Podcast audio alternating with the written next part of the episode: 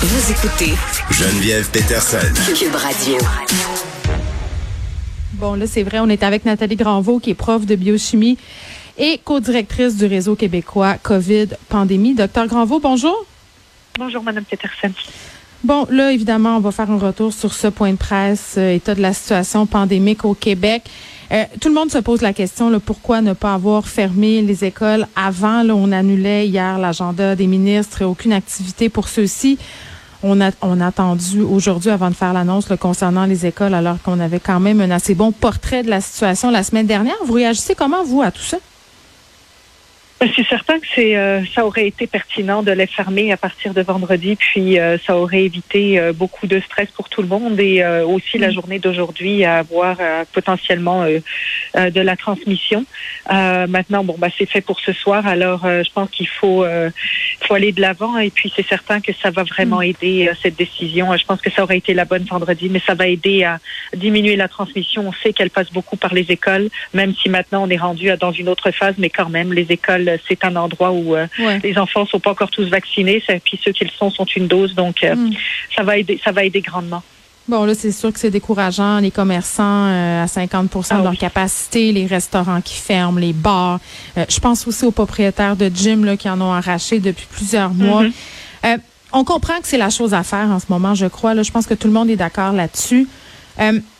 Les plans pour Noël, il n'y a pas d'annonce qui a été faite encore euh, à ce sujet-là, à venir jusqu'à maintenant. Moi, j'ai l'impression, Madame Granvaux, que quand on aura les projections, peut-être qu'on va nous revenir à ce sujet-là.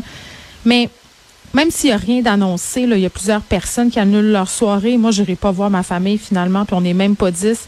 Qu'est-ce que vous conseillez, vous, docteur Granvaux?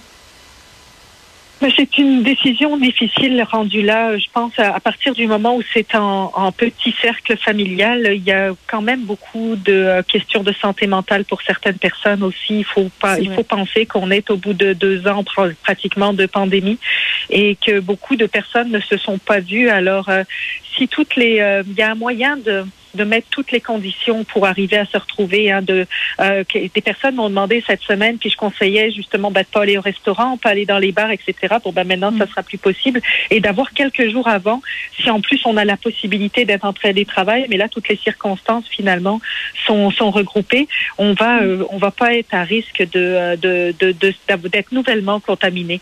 Donc euh, si on si on a en plus des tests rapides en plus, je pense que en petit comité, si vraiment on sent que c'est important pour les personnes qui nous entourent, surtout les personnes âgées et des personnes plus vulnérables, ben, je pense qu'on peut mettre toutes les conditions de notre côté pour arriver à quand même avoir euh, des rencontres qui sont euh, qui sont nécessaires. Mais il faut être il faut être très très prudent. En même temps, M. Dubé le spécifiait bien, euh, pardon, spécifiait les tests rapides, c'est seulement efficace si on n'a pas de symptômes. Si on a des symptômes, si on n'a pas de symptômes, mais ça sert pas à grand chose. Donc, j'ai l'impression que c'est une fausse sécurité. Il y a bien des gens qui vont se fier là-dessus, là, qui vont se dire, ah, ben, on va tous passer un test rapide avant d'aller voir grand-papa, grand-maman, mais ça sert à rien.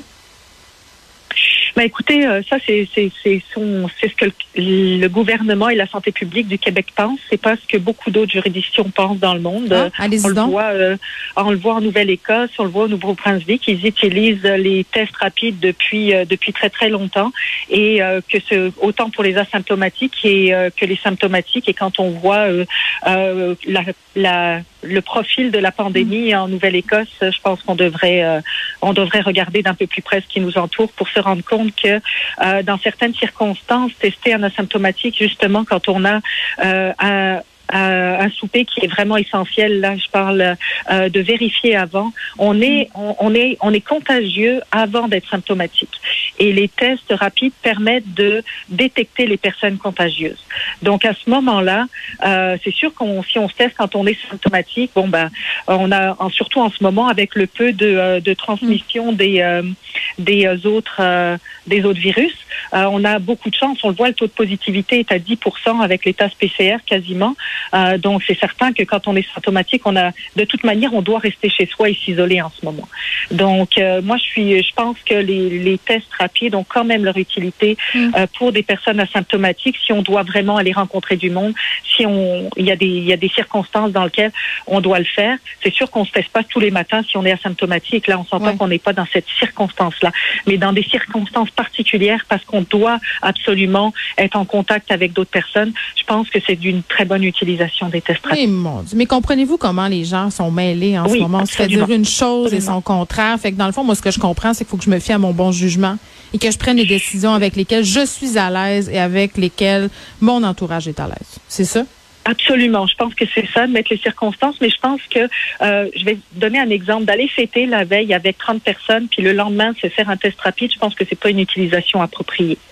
Par contre, si on met toutes les circonstances pour éviter de se faire contaminer et qu'en plus de ça, on veut être certain que, enfin, on veut, on diminuer encore plus le risque en, en, utilisant les tests rapides, pense que c'est du bon jugement puis de, de, la bonne utilisation.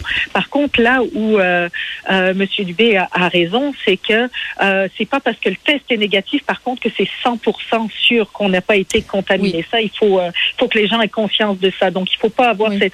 Mais on diminue les risques. Il n'y a rien de toute manière qui nous euh, permet de mettre notre risque à 0, 0, 0.